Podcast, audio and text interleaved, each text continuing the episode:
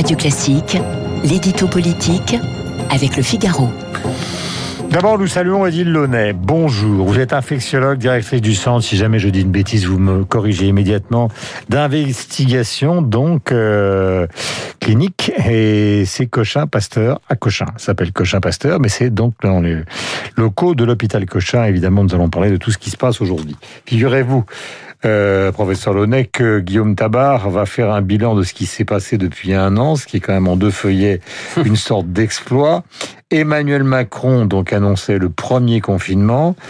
Et est-ce qu'on peut tirer le moindre enseignement de cette première année ou est-ce qu'on est dans le flou total? Écoutez, sur le plan strictement politique, hein, parce que le champ est trop vaste sinon, depuis un an, c'est vrai qu'on a assisté à une confirmation et à un renforcement du fait présidentiel.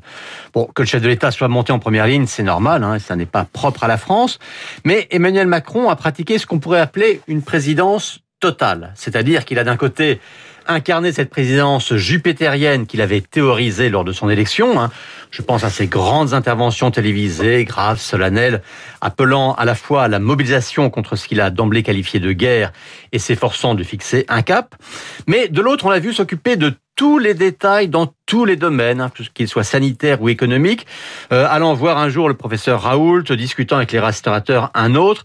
Bref, le style Macron, c'est la transcendance et l'intendance à la fois. C'est l'essentiel et l'accessoire.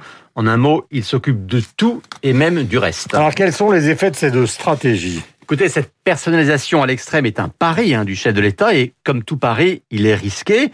On l'a vu et on le voit encore de manière flagrante sur la question du confinement. Car en fixant la date du premier déconfinement, hein, c'était le 11 mai dernier, puis en refusant un troisième confinement, ça c'était le 29 janvier, Emmanuel Macron a décidé seul, il a tranché contre ses ministres, et même dans les deux cas contre le premier d'entre eux, contre les scientifiques et contre une flopée de spécialistes et de commentateurs. Alors il a assumé des choix qui s'appuyaient sur une intime conviction finalement plus que sur des projections arithmétiques. Et c'est là que le débat commence, hein, car pour certains, il aurait fait une erreur grave en relâchant trop vite ou au contraire en refusant maintenant des mesures contraignantes. Mais pour d'autres, il est au contraire celui qui a évité au pays et donc aux Français un enfermement qui aurait aggravé le bilan économique et social de cette crise et plus encore provoqué des drames psychologiques et humains, eux aussi plus graves encore. Donc on entre dans des jours où l'on touche du doigt la fragilité de ce pari, mais au moins Emmanuel Macron aura montré que sa présidence totale euh, permettait de prendre une prise en compte globale de cette crise qui dure maintenant depuis un an. En termes d'image, quel est le bilan de cette année pour le président de la République? Soyons clairs, soyons fermes. Bah écoutez, on le sait, hein, l'année a été rythmée par des querelles hein, sur les masques, les tests et maintenant les vaccins. Donc à chaque fois, la gestion de la crise par l'État a été mise en cause, mais d'une certaine manière, Emmanuel Macron a réussi ce tour de force. Les uns diront de passer entre les gouttes, les autres diront d'être responsable de tout sans que les ratés ou les lourdeurs lui soient personnellement imputé. Résultat, en termes d'image, eh bien, il s'en sort bien pour l'instant. Euh, sa popularité a augmenté fortement au lendemain du déclenchement de la crise, hein, grâce à ce statut de président protecteur. Et pour l'instant, il reste stable à un niveau appréciable pour un président après près de quatre ans de mandat.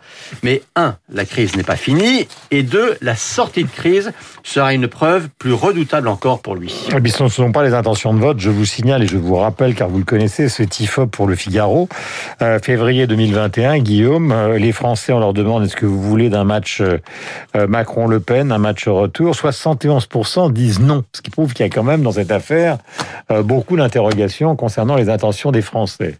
Ai-je tort euh, Pas du tout. Alors après, je pense que ce, refus du match est aussi euh, n'est pas lié uniquement à la crise, loin de là.